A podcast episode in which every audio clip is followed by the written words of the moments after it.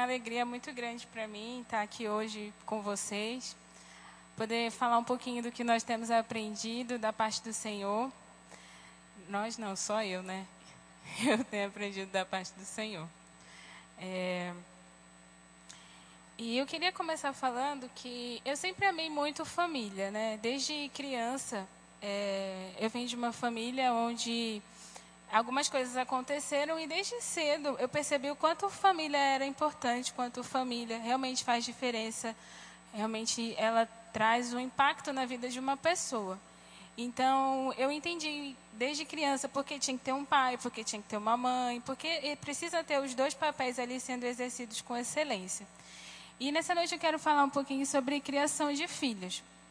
E eu e Daniel, a gente é casados há três anos e meio só. E aí alguém pode pensar assim, ah, Isabela, você é casada há três anos e meio, você nem tem filho, e você quer falar sobre criação de filhos? Muito engraçado isso. Só que eu quero falar hoje na percepção de filha, né? Porque eu sou filha de alguém, então, como filha, eu percebo como a criação de filhos faz diferença, uma criação realmente bem dada, uma criação bem feita. E quando a gente olha para a criação, a gente olha lá para o início, a gente vê que Deus criou o homem e a mulher. E hoje no mundo isso está um pouco confuso, mas a gente vê lá que Deus criou o homem como macho e fêmea, cada um ali com o seu papel, com a sua atribuição. E a gente pode olhar e perceber que, pelo que Deus criou, nenhum é superior ao outro. Né? Quando a gente olha para o machismo, para o feminismo, eles pregam que um tem que sobrepor o outro. E quando a gente olha para a palavra de Deus, a gente vê que, na verdade, não é, são pessoas diferentes com atribuições diferentes. E dentro do lar é da mesma forma. É, na verdade, ali são propósitos e necessidades diferentes. E dentro da casa, isso é refletido diretamente. E eu, eu até na minha ministração do Rema, né, no meu ministrando a palavra, eu falei sobre família, porque era uma coisa que fez muita diferença para mim no, no Rema, a matéria família cristã. Como foi bom para nós, para o nosso casamento, ali no início do nosso casamento, a gente já aprender sobre família. E como tem sido, como meu coração se alegra de ver, desde o início do ano passado, a nossa igreja falando sobre família todas as quintas, e a gente permanecendo esse ano, e o Rema esse ano pegando ali a minha família na palavra. E é muito importante nós, como igreja, realmente nos posicionarmos e entendermos que a gente precisa levantar mesmo a bandeira da família. A gente não pode achar que, ah, beleza, vou me casar e pronto, porque a gente está muito apaixonado e vamos ser felizes para sempre, né? Quando a gente pensar em se casar, eu digo para os jovens que você pense realmente o propósito do seu relacionamento, por que você está casando, o que que tá, o que que você está fazendo ali da sua vida, que não seja uma atitude impensada. Ah, eu vou me casar porque eu não quero mais ficar longe dele, eu quero que a gente fique junto sempre. Esse não é um bom motivo, né? Então que antes de iniciar uma família, que você venha realmente botar na balança ali o que, que realmente está pesando dentro de você e entender de, de fato, de uma vez por todas, como a família é importante, porque a família é importante. E aí, entrando dentro do que realmente eu quero falar para vocês é, sobre criação de filhos, o meu primeiro ponto seria amar o seu filho. E aí pode parecer uma coisa nada a ver, né? Porque é óbvio que você ama o seu filho, né? E agora a Dalila e a Dai estão grávidas e eu vejo que elas super amam os bebês antes mesmo deles nascerem. Então eu vou falar assim: ah, você pode falar amar o meu filho, que coisa nada a ver amar o meu filho. Eu super amo o meu filho. Mas eu quero falar algumas coisinhas aqui que são importantes para que você ame verdadeiramente seu filho, porque o amor ele precisa ter ações correspondentes. Amém? Muito bom. É, vamos abrir lá em 1 João 3,18.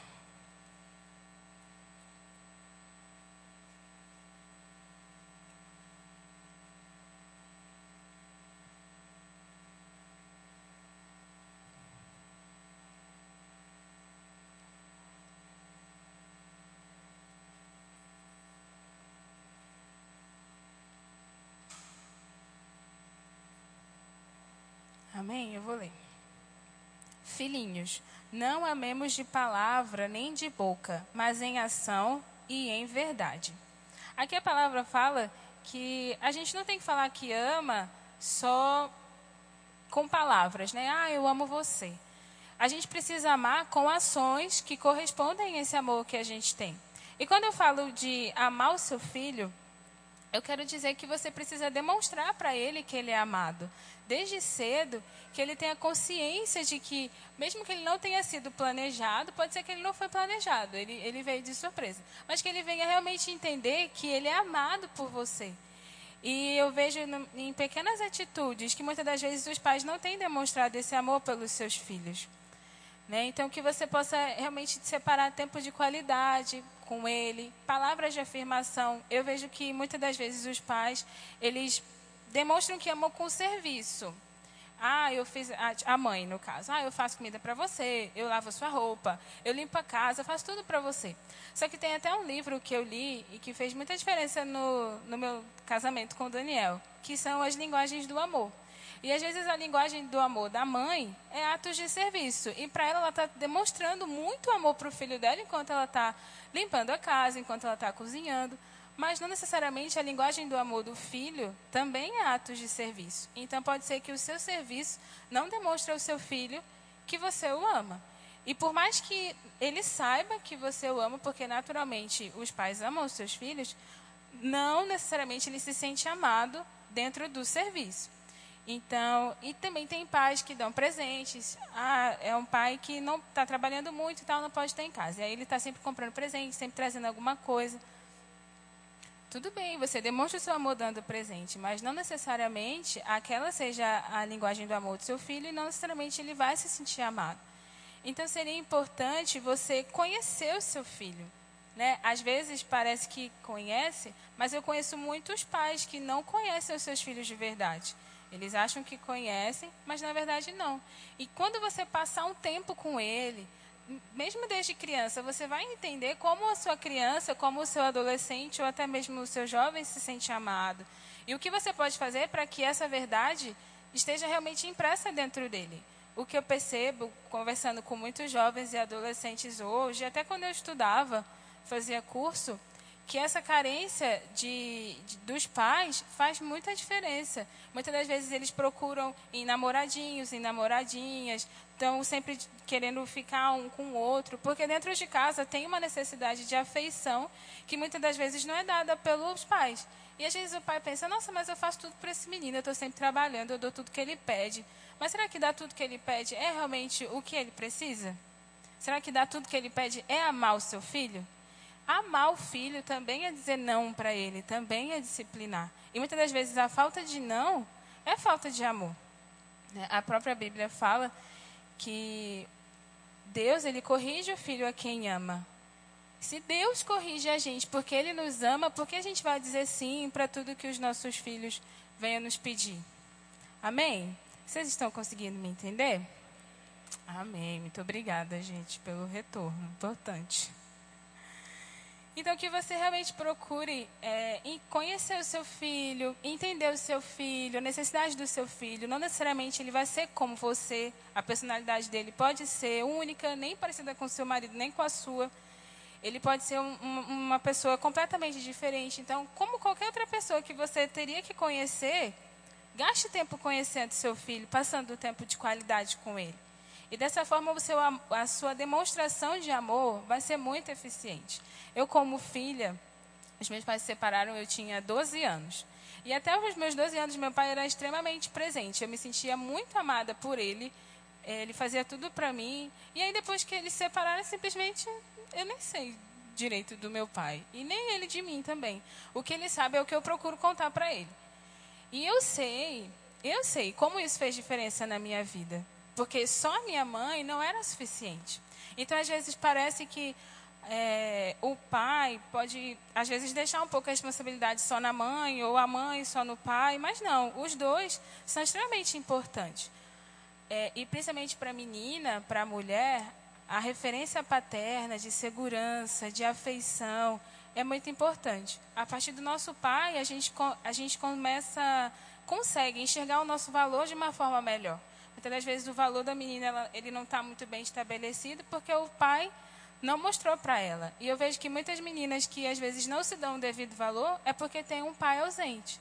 Quando a menina tem um pai ali que diz: Minha filha, você é uma princesa, você é amada, você não é qualquer uma, e o pai dela trata ela de uma forma maravilhosa, dificilmente aquela menina vai se permitir viver coisas que não são para ela, porque ela sabe quem ela é, ela entende o valor. Então, a maneira correta de demonstrar o seu amor pelo seu filho vai fazer com que ele se sinta seguro na hora de tomar decisões. Muitas vezes no colégio ali com alguma dificuldade, ele vai falar assim: "Não, os meus pais acreditam em mim, os meus pais me apoiam". O João Vitor até contou aqui uma história uma vez do incentivo que a tia Kátia sempre dava para ele, como fez diferença para ele na vida escolar. Então, a maneira como você apoia o seu filho pode até parecer que ele não está escutando nada, mas eu te garanto que ele está. Amém? Agora, uh, a segunda coisa que eu queria falar é sobre viver a palavra na totalidade. É, e a gente vai abrir lá em Tiago 1, 22. Eu vou abrir junto com vocês para a gente ler junto. não deixei nada marcado, meu Deus.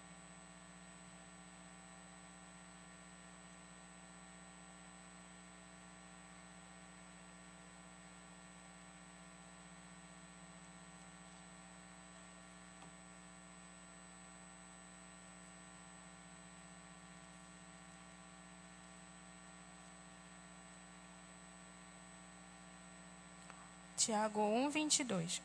Sejam praticantes da palavra e não apenas ouvintes, enganando a vocês mesmos. É, eu, eu e Daniel, a gente preparou a palavra junto, era até para ele estar aqui hoje, mas a usina chamou ele de última hora. E essa foi uma das coisas que a gente fez questão de colocar aqui, de você cumprir a palavra na totalidade. Eu e Daniel, a gente foi criado em, em lares cristãos desde cedo. E aí, como eu falei aqui, os meus pais se divorciaram quando eu tinha 12 anos, e aí meu lado deixou de ser um pouco cristão, ficou um pouco diferente, não ficou mais cristão, não.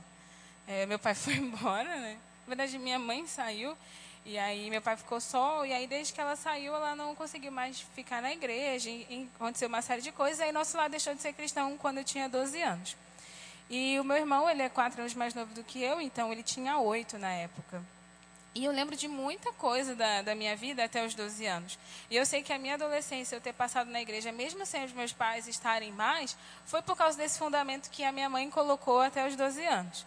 Então, até os 12 anos, ela realmente vivia o que ela ensinava para gente. E eu lembro de uma situação que a gente viveu. A minha mãe ela tinha o hábito de sempre sentar comigo e a gente lia a Bíblia. Ela me fazia gravar os salmos. Eu lembro até hoje do Salmo 115, porque ela me fazia ler todos os dias o Salmo 115, até que eu soubesse citar para ela o Salmo 115. E eu lembro de, depois que eles se separaram, a gente já tinha um tempo. E minha mãe, ela sempre falava para mim, Isabela, isso aqui não é bom, não vai por esse caminho, não faz tal coisa. Sempre foi muito sincera comigo. E aí teve uma época que ela estava fazendo tudo o contrário do que ela tinha me ensinado. E eu ficava indignada, eu falava assim, meu Deus. Eu ficava muito chateada com ela, mas eu não tinha coragem de falar. E teve um dia que eu estava extremamente chateada. E eu tenho o hábito de chorar quando eu estou chateada e não querer conversar e tudo mais. Então, eu estou melhorando, nem estou chorando menos agora. E aí eu lembro que ela falava assim, ó, você não é bom você beber, não é bom você se associar com certas pessoas, é, não é o que Deus tem para você e tal. E nesse período ela estava fazendo tudo isso. E eu ia para a igreja sozinha. E meu irmão não ia também, porque como ele era criança, ela não deixava ele andar comigo, que eu, eu devia ter uns 13, 14 anos. Então, Alex não ia para a igreja, é, só ia eu, e ela ia para as festas, fazer as coisas. Aí teve um dia que eu cheguei em casa, e ela estava bebendo com umas pessoas. E eu falei, você está fazendo exatamente o que você me disse para não fazer? E aí ela ficou tipo, ah, Isabela, dá licença, você está me atrapalhando aqui. E mandou ir para casa e ela não tinha argumento. Mas eu vejo que essa minha indagação, essa minha indignação é porque ela vinha me ensinando. Se ela fosse uma pessoa que estava sempre na igreja, mas não fazia nada e tal, para mim ia ser comum vê-la naquela situação. Mas não era porque ela é uma pessoa que estava sempre praticando. E é muito importante que a gente seja a mesma pessoa aqui dentro e lá na nossa casa. E a nossa casa é o ambiente que a gente é mais testado. Nossa paciência, nosso domínio próprio, nossa longanimidade. O fruto do Espírito, eu acho que é para a gente usar lá dentro mesmo, principalmente dentro da nossa casa. É lá que os nossos filhos vão nos conhecer e vão saber se o que a gente está falando aqui é realmente verdade. Porque eu tenho certeza absoluta que se tem uma pessoa que sabe que se você é cristão de verdade, são os seus filhos. Eles vão, mesmo que você possa até errar, eles vão ver você se esforçando para acertar. E existe uma diferença muito grande, porque se você vem aqui e o seu filho sabe que você ama estar aqui, que seu coração está envolvido na obra, e você ama a palavra, e você lê a palavra, ele te vê lendo, ele te vê orando, eu te garanto que ele vai amar da mesma forma ou até mais que você, na verdade, até mais que você. E aí fica, ah, então um exemplo prático, por exemplo, de viver a palavra na totalidade, né? As crianças estão ali e elas sabem que mentir não é certo, e a gente está aqui a gente também sabe que mentir não é certo. E aí alguém liga para o seu telefone e você não quer atender. Você fala aqui, meu filho, atende para mim, é, diz que eu não estou podendo falar, sendo que ele está vendo que você está podendo falar. Ou você está dentro de casa e você não quer atender o portão, a porta, e aí o seu filho sabe que você está ali dentro e você fala, atende, diz que eu não estou, por favor. Ele sabe que você está mentindo. E pode ser que enquanto ele seja pequeno, ele não diferencie, mas é uma prática que, se você continuar, vai chegar uma hora que ele vai entender que você está mentindo. E ele vai ver, nossa, meu pai diz lá na igreja que ele fala a verdade, mas chega aqui em casa ele mente. E é um exemplo de uma coisa bem bobinha, assim mas que faz diferença. Né? Eu podia dar um exemplo de uma coisa é, grande, tipo, ah, é que nem sempre dão esse exemplo aqui na igreja, tipo, do pai, do filho que fala que queria morar na igreja porque o pai aqui dentro é muito bonzinho e em casa ele é bravo. Não é um extremo assim. São coisinhas pequenas mesmo que nós precisamos pensar, sabe? Coisas pequenas que a gente sabe que são princípios que a palavra ensina para a gente e que a gente não deve escorregar em casa. Se você se disciplinar, se você é, tiver o hábito de só falar a verdade, como nesse exemplo que eu te disse, você não vai fazer uma coisa dessa e nem vai envolver o seu filho numa coisa dessa. Entende, gente? É uma coisa muito importante, muito importante. E o fato de você viver a palavra de, de verdade vai gerar um ambiente diferente na sua casa, na sua família. Vai ser um lar onde a presença de Deus vai estar ali e os seus filhos vão amar a presença de Deus, vão desejar estar no lugar onde você está, que é principalmente na presença de Deus. Antes de estar na igreja, nossa família precisa estar na presença e amar a presença. Então, gere isso e que não seja uma coisa só de vir à igreja porque se for uma coisa assim, só de vir à igreja, vocês passam o dia é, é mal, e aí chega a hora de ir para a igreja, se arruma e tal, o teu filho também não vai querer. Porque ele está vendo que as coisas que estão que estão sendo ensinadas na igreja não gera vida em vocês. Porque estão sentados ouvindo, mas aquilo não está se tornando verdade.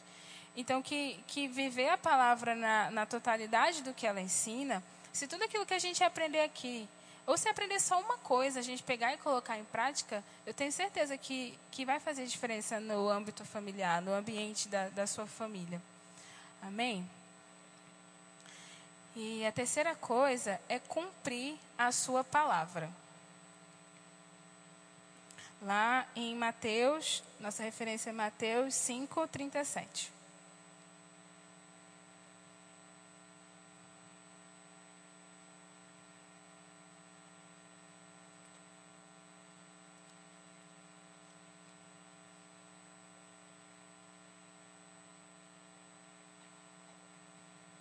Amém. Seja o seu sim, sim e o seu não, não. O que passar disso vem do maligno. Essa é uma das coisas é, principais para mim e que eu também julgo muito, muito importante. Quando você fala sim para o seu filho, seja sim até o final. E quando você fala não, que seja não até o final também. Uma das coisas que me aborrecia muito quando filha é quando é, minha mãe falava assim para mim e depois ela simplesmente mudava de ideia. Eu falava assim, por que que não? Por que que agora não? Ah, porque eu não quero, pronto. Eu até brincava quando eu namorava Daniel que eu queria ter um filho só para poder ficar mudando de ideia e aborrecendo ele. Mas aí lá na Bíblia diz que a gente não pode irritar os nossos filhos, então aí eu tive que tive que me consertar. Mas eu ficava indignada. Mas da, da mesma forma, o não, né? Uma das coisas que minha mãe ela sempre fez é, foi manter a palavra em relação ao não. Quando ela falava não, a gente podia fazer o que fosse, que ela não mudava de ideia. Podia pedir o dia inteiro, podia chorar, podia se acabar, se jogar de lá. A gente morava num prédio, podia até se jogar de lá de cima, que ela não ligava, ela continuava dizendo não. E o que eu, o que eu percebo de, de pais que mantêm a palavra? Eles geram confiança nos seus filhos. Se o seu filho sabe que quando você fala alguma coisa para ele, você vai cumprir, ele vai estar tranquilo e vai se tornar uma pessoa que também gera confiança em outras pessoas. Ele nunca vai ser uma, uma, pessoa de palavra dúbia, que ele fala e as pessoas nem acreditam nele, porque sabe que ele não cumpre. Não, ele viu dentro da casa dele, nos pais dele, que quando eu falo uma coisa, eu preciso cumprir. E eu sou muito assim, quando eu falo uma coisa, eu preciso cumprir. Se eu não cumpro, eu fico muito mal. E se eu não cumpro, é por causa de uma coisa extraordinária que aconteceu. Porque eu aprendi isso na minha casa. Então, às vezes, os nossos filhos são irresponsáveis ou inconsequentes porque os pais eles não geraram essa confiança de quando você fala você cumpre. Não, é, quantas vezes o, o, meu pai já era diferente? Ele falava e não cumpria. Quantas vezes ele falou alguma coisa e a gente falou assim: ah, não, meu pai não vai fazer. Ele não vai fazer.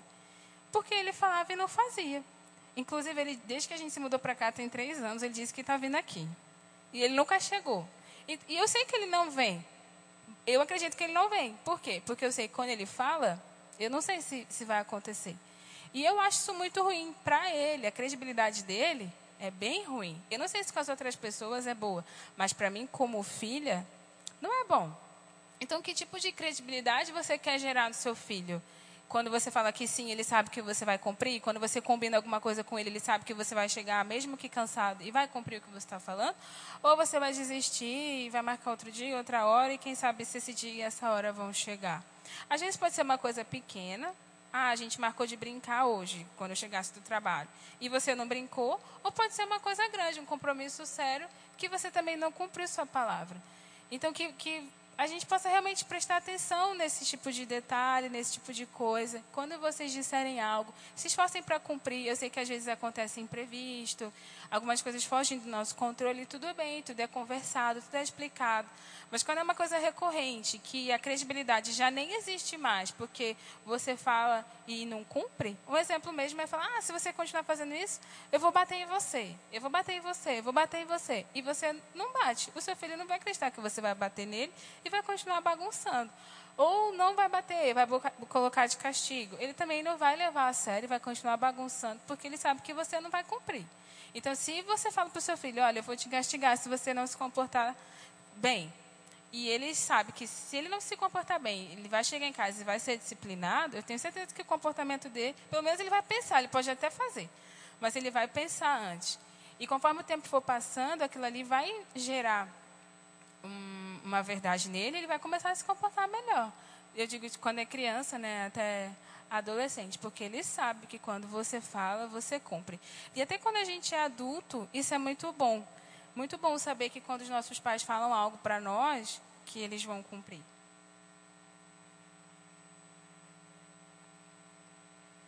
E eu vejo que isso não é bom só na nossa família, mas em tudo na nossa vida, na sociedade mesmo. É importante que nós sejamos pessoas que compramos realmente com a nossa palavra. Amém? Eu queria ler lá em Efésios, Efésios 6, 4 também.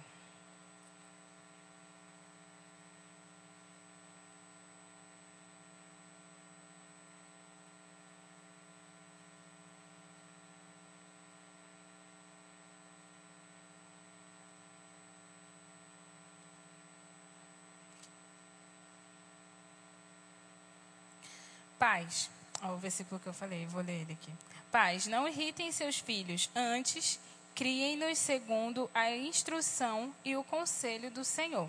Então, essa palavra diz para a gente que o nosso sim seja sim e que o não seja não, que nós sejamos firmes realmente naquilo que nós temos dito. Amém? Não viemos irritar os nossos filhos e seguir realmente as instruções e os conselhos que o Senhor tem nos dado na palavra acerca dessa, desse assunto específico. Amém, gente? É, e o próximo ponto é seja verdadeiro. Aqui. Nessa questão de ser verdadeiro, é de ser sincero mesmo. Porque pais erram, amém? Ou pais estão sempre certos? Vocês que são pais aí, me ajudem aqui. Vocês erram ou não? Ah, sim. Os pais erram também né? E eu sei que erram tentando acertar. Hoje adulta, eu vejo que muitos dos erros que eles cometeram era se esforçando para acertar.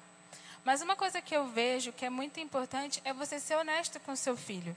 Se você viu que você errou com ele, se você viu que aconteceu alguma situação que você estava equivocado, chega para ele, seja sincero, seja verdadeiro, reconheça o seu erro, reconheça que você errou. Fala, olha, meu filho, é, é nessa situação aqui eu estava errado. Você me perdoa?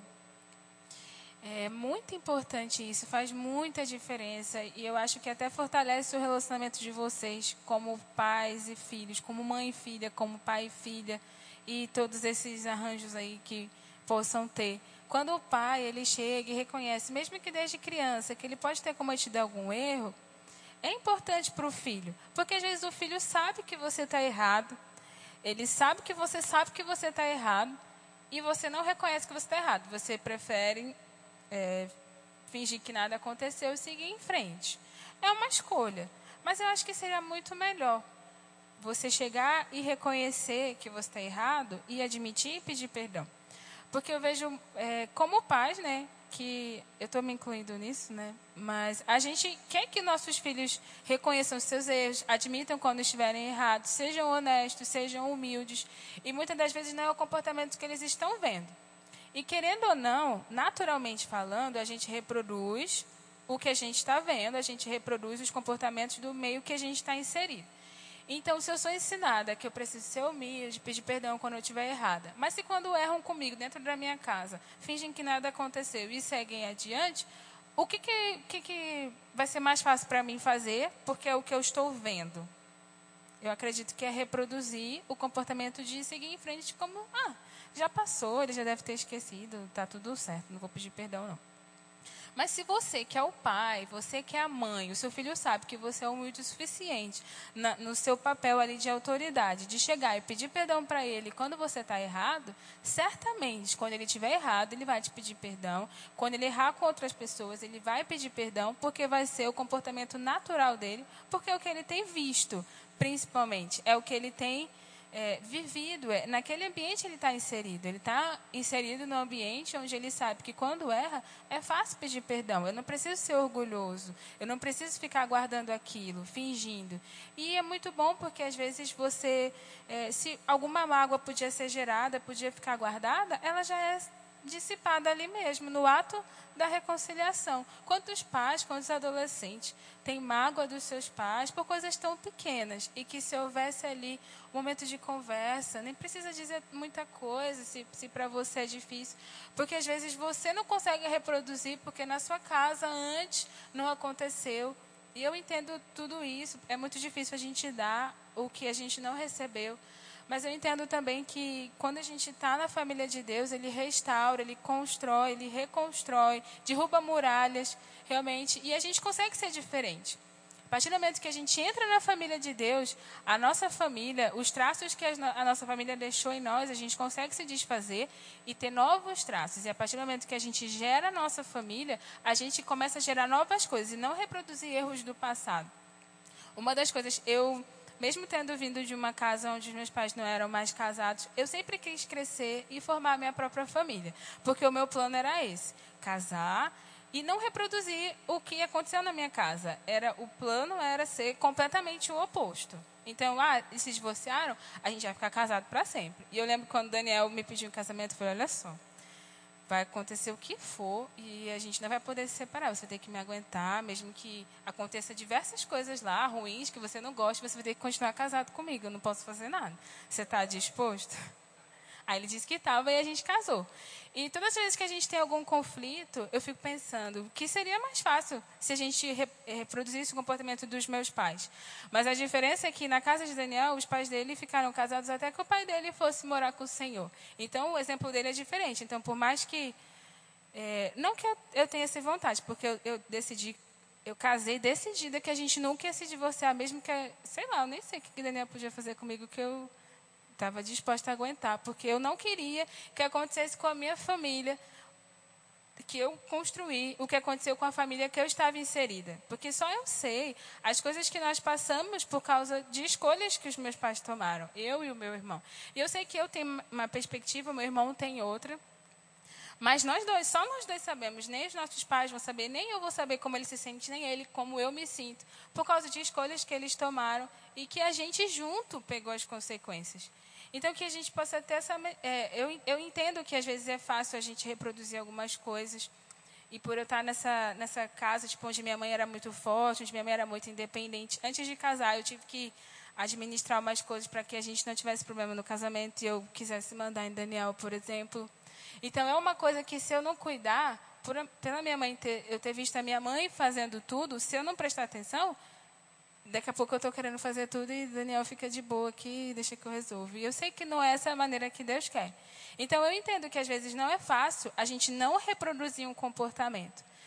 Eu entendo perfeitamente que quando Deus entra, a gente realmente consegue quebrar quebrar coisas que foram construídas e reproduzir o comportamento que Deus pede que a gente reproduza.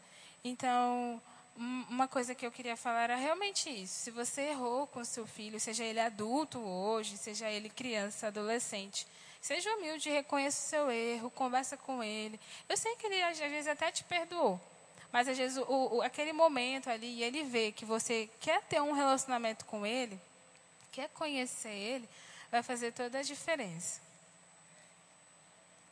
Amém. E finalizando, é o último ponto, é não colocar o seu filho no meio dos seus conflitos. Nós, como adultos, temos várias situações, vários desafios. E os nossos filhos estão em fases diferentes. É, quando o filho é criança, eu vejo que os pais têm a impressão de que eles não estão entendendo nada. Mas tem uma idade que ele já está entendendo. Eu, eu acredito que 5, 6 anos o seu filho já sabe bastante o que está acontecendo na sua casa.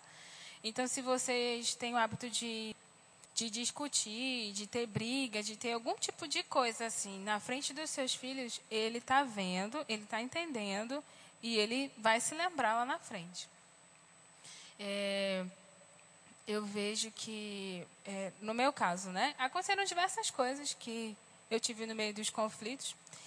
E falando por mim, como filha, não foi bom para mim. Eu soube de muita coisa antes do tempo, passei por muitas coisas que não precisava ter passado, podia ter descoberto depois, podia ter descoberto com as minhas próprias experiências. E por estar no meio dos conflitos dos meus pais, é, eu acabei tendo que amadurecer um pouco mais rápido e ter que lidar com algumas coisas que, que não precisava naquela fase. Eu podia estar lidando com as minhas coisas do colégio, dos meus problemas lá com os meus amiguinhos adolescentes e não os problemas de adulto deles. E às vezes as crianças e os adolescentes estão sendo inseridos em problemas que eles não, não nem têm maturidade para lidar.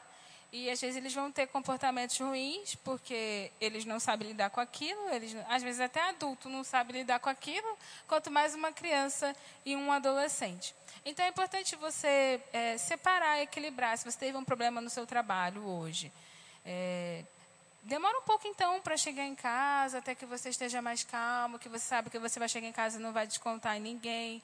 É, se você está com problema financeiro, não fica falando sobre isso na frente dos seus filhos, ou, ou brigando com ele, porque ele não entende que, que é, é importante você ensinar o valor do dinheiro para ele, e que ele entenda que as coisas não são de graça e tudo mais. Mas se você está passando por um problema nessa área, ele não precisa passar junto com vocês, ele pode ser privado.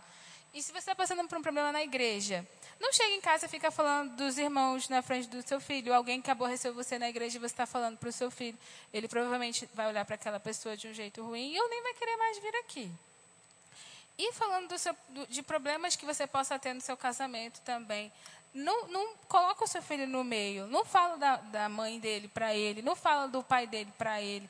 Não fala de pessoas para ele. Não gere é, uma visão deturpada que você tem de alguém para o seu filho e gere uma impressão ruim nele de pessoas que às vezes nem são desse jeito. É só você que está tendo um problema com elas.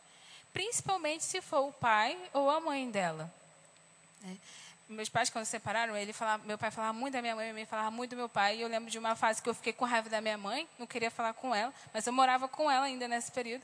Aí depois teve uma fase que eu fiquei com raiva do meu pai, porque eu tomei as dois, tomei as dois da minha mãe e não queria falar com ele. Até que eu cresci e entendi que o problema era deles e que eu não tinha nada a ver com isso e eu não tomava mais as dores de ninguém. Mas demorou muito para eu poder discernir que eu não tinha nada a ver e que o problema era deles. Quando eu já estava no meio, na verdade, então, não é bom para o seu filho que ele esteja no meio de qualquer um que sejam os seus problemas. Ah, mas o meu filho e eu somos muito amigos e eu gosto de contar tudo para ele. Eu não sei se ele tem maturidade para ouvir os seus problemas, se ele vai conseguir administrar aquilo e ainda viver a vida dele, porque para ele, o que ele está vivendo naquela fase é grande, é importante, principalmente se ele for um adolescente os conflitos dele, as coisas que ele está passando, você olha como adulto e fala, ah, nada a ver isso aqui, é adolescente. As coisas da vida são tão maiores, mais, mais importantes. Mas para ele, aquilo ali que ele está passando é enorme. Aí ele tem a vida dele com as coisinhas dele, as coisas da escola, as coisas que ele tem que estudar, e tem os seus, porque você desabafa com seu filho que nem tem maturidade para entender o que você está vivendo. E às vezes fica chateado com pessoas por sua causa, que também não está tendo maturidade para lidar com as suas coisas. Então é importante que você procure pessoas maduras, às vezes, para desabafar. É muito bom que você e seu filho sejam amigos, mas é importante também entender que ele não tem maturidade para administrar todas as suas situações. Então filtra, filtra realmente pela palavra, ora, pede direção ao Espírito Santo. Do que você deve ou não falar para o seu filho, uma coisa que você pode ou não abrir para ele. Muita coisa você não deve abrir para ele, porque vai causar danos que ele talvez não saiba lidar, talvez ele nem entenda porque ele está se sentindo daquela forma, porque ele realmente não tem maturidade para lidar com algumas coisas. Então é importante, como pais, que a gente entenda que os nossos filhos são crianças ou são adolescentes, são até jovens adultos, mas não têm a maturidade para lidar com o que você está lidando necessariamente. Então é importante que realmente tenha um filtro, tenha um, um discernimento para você entender o que você pode ou não compartilhar com ele. Amém? Eu estou quase acabando, gente. E é, para concluir, eu queria ler os Salmos 78, 4. Eu quero ainda, né? Eu fico falando no passado. 78, 4.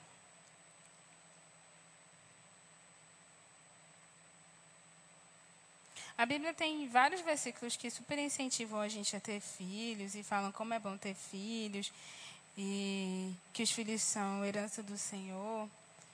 E a gente pode pensar, ah, é, é uma missão muito desafiadora, instruir uma pessoa a ser. Eu sempre pensava isso. Meu Deus, eu tenho que criar uma pessoa para ser um ser humano decente. Que responsabilidade, é uma coisa tão séria. Mas é a vontade do Senhor para nós. O Senhor ama a família, foi uma coisa que Ele mesmo desejou, que Ele mesmo planejou. E tem benefícios. Amém? É uma coisa boa.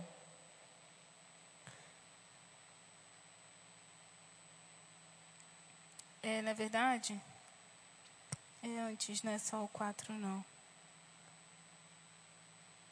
É, a partir do 2.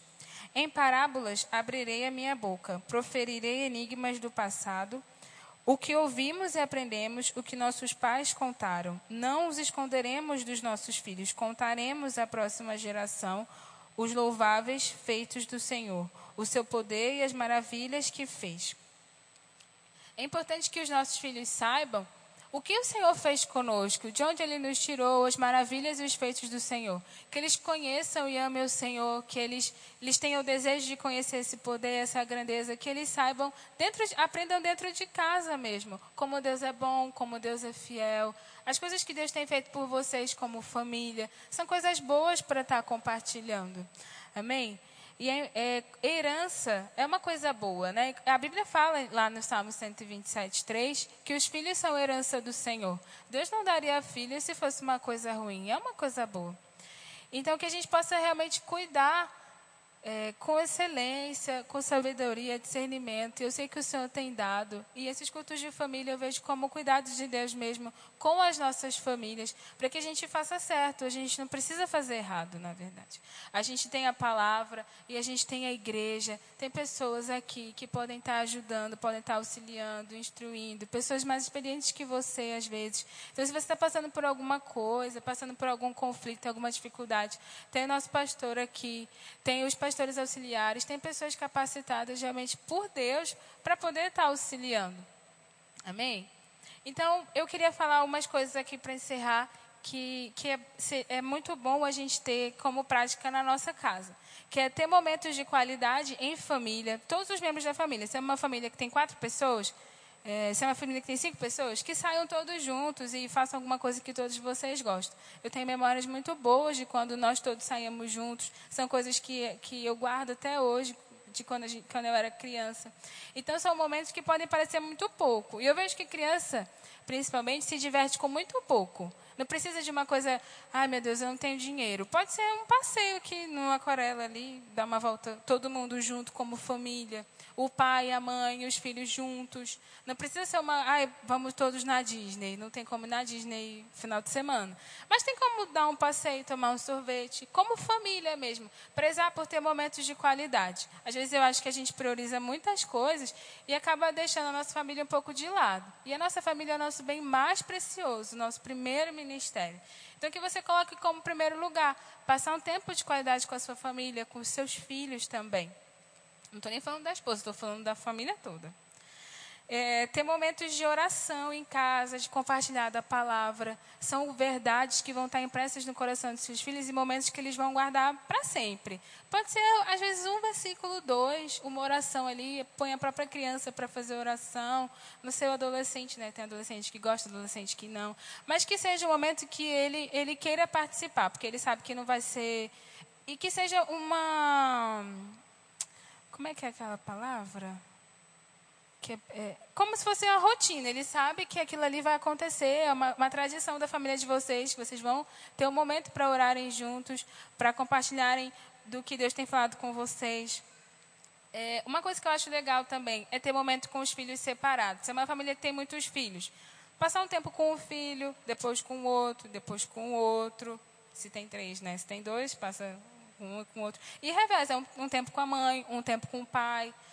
Tem, já teve o um tempo com todo mundo junto, aí tem um tempo com cada um. E porque os filhos são diferentes, né? E não tem como comparar, não tem como tratar igual. E às vezes quando você tem um tempo individual com cada um, você consegue entender melhor o que ele está passando, o que está acontecendo na vida dele, consegue até saber mais coisas. Então eu acho bem legal, bem importante. É, é importante não comparar também os filhos é, os filhos, por mais que sejam dos mesmos pais, são pessoas completamente diferentes. E às vezes não é bom você falar, ah, porque o seu irmão não é assim. O seu, eu não sei porque que você jeito. Olha o seu irmão. Sim, o irmão é outra pessoa. Ele realmente não vai fazer as coisas do jeito que aquele ali está fazendo. E às vezes de comparar traz um certo dano. E passar um tempo com cada um é legal porque você vai entender ali, às vezes até como lidar com uma situação melhor, porque você conhece melhor o seu filho, então você sabe como corrigir ele de maneira melhor, disciplinar ele de maneira melhor, e sabe que não pode fazer como você está fazendo com o outro, porque às vezes provavelmente não vai dar certo usar um método para todos eles, porque eles são diferentes. Declarar palavras de vida na sua casa e sobre eles. Quanto mais coisas boas e, e, palavras realmente de vida, palavras que, coisas que a própria Bíblia fala sobre nós, você declarar para o seu filho, ele vai ficar confiante, vai ficar forte, vai ser uma, uma criança, um adolescente, um jovem confiante, determinado, que sabe quem ele é, que não tem medo das coisas, que não é fraco, não, ele é corajoso, ele sabe quem ele é em Deus, porque você desde cedo tem dito para ele quem ele é, e aquilo ali vai ser verdade para ele. Amém? E gere boas lembranças, faça tradições com seus filhos, passe realmente tempo de qualidade com eles, muito mais do que presente, muito mais do que dinheiro, o tempo que você passa com eles, as coisas que vocês fazem junto, vai fazer muito mais diferença do que o, o maior presente, o presente mais caro do mundo que você um dia deu. Talvez esse presente ele nem exista mais, ou se você quer dar agora, no futuro ele nem vai mais existir. Mas as coisas que você colocou, as coisas que você gerou dentro dele, vão ficar com ele para sempre. Amém? Então é isso, eu queria orar com vocês para finalizar. Amém. Pai, muito obrigada, Senhor, por essa noite. Muito obrigada por cada um que está aqui, Pai. Muito obrigada, Deus, porque eu sei que esses cultos de família, o teu cuidado conosco, Senhor. Que as verdades que têm sido ditas aqui possam realmente gerar vida dos nossos corações, possam fazer diferença na nossa família. Que nós possamos ser famílias mais fortes, famílias estruturadas, Pai. Que a nossa casa, Senhor, que a nossa vida possa fazer diferença na sociedade, Senhor. Que as outras pessoas possam olhar para nós, olhar para nossa casa e desejar ter um casamento, desejar desejar ter filhos, desejar ter família, porque é um plano teu, Pai. E que através das nossas famílias, Pai, as famílias do mundo, as famílias da sociedade sejam mudadas.